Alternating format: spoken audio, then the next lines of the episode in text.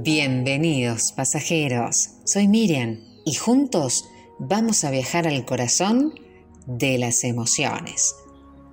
Todo el mundo habla de cómo superarnos a nosotros mismos para sentirnos mejor, cómo conseguir todo eso que queremos en la vida, cómo cumplir sueños, ser personas más felices.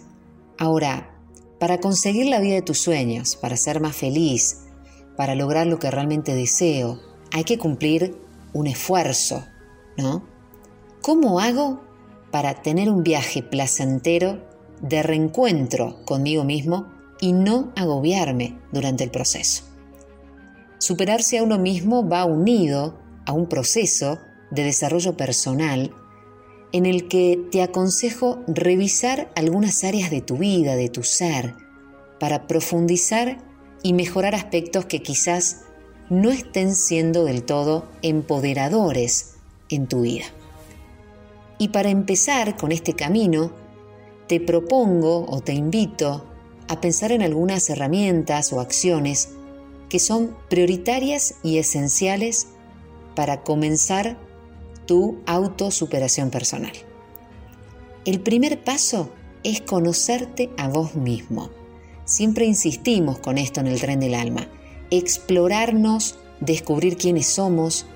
¿Y esto qué significa? Escucharte de verdad, escuchar tus emociones y tus pensamientos de una manera completa, sin juzgarlos, porque sólo así vas a poder ver y saber qué hay adentro tuyo, cuáles son tus necesidades más profundas y cómo satisfacerlas.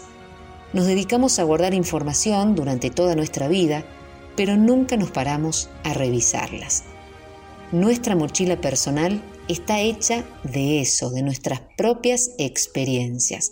Por eso es importante revisar y descubrir cuáles son nuestras creencias, nuestros valores, qué guía nuestro camino, qué cosas nos definen.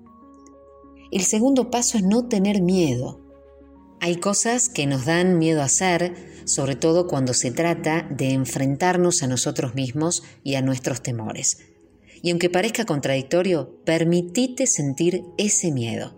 Deja que ese miedo llegue y escúchalo. Te vas a sorprender de lo que te está diciendo. El miedo es una de las emociones básicas dentro de nuestra función biológica. Te avisa que hay algo nuevo en tu vida. Y aunque no lo creas, puede ayudarte a superarte a vos mismo. Tercer paso, creer en vos. Si vos no crees en vos mismo, ¿quién lo va a hacer? Por eso, es importante tomar conciencia de que tu propio motor sos vos mismo. El único responsable de tu valoración sos vos. Permitite ser quien sos y ayúdate en tu propio desarrollo personal. No seas impaciente. Los procesos de cambio son lentos, llevan tiempo Así que no te exijas algo que tal vez no puedas eh, cumplir de una manera rápida. Suele pasar con los procesos de desarrollo personal que son como esas pantallas de videojuego, viste que uno va pasando de una fase, después empieza a destapar otra, y así es mucho más cómodo, porque si yo pienso que quiero hacer todo de golpe, esto es agotador e inclusive me puede bloquear. Y algo muy importante, valorar tus logros aunque todo lleve un tiempo, aunque todo lleve una dedicación, un buen truco para sentirte reconfortado es ir valorando los resultados que vas obteniendo.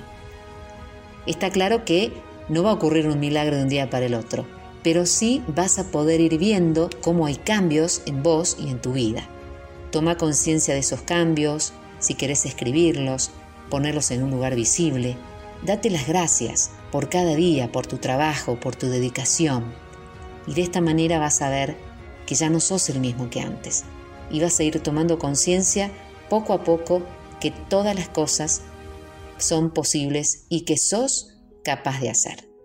Espero que estos consejos te ayuden a empezar este proceso de desarrollo personal, de cambio, de autosuperación, porque la vida con una perspectiva más amplia es se vuelve más llevadera, más placentera y sobre todo te volvés más consciente de vos, de tus capacidades, de aquellas áreas que podés mejorar.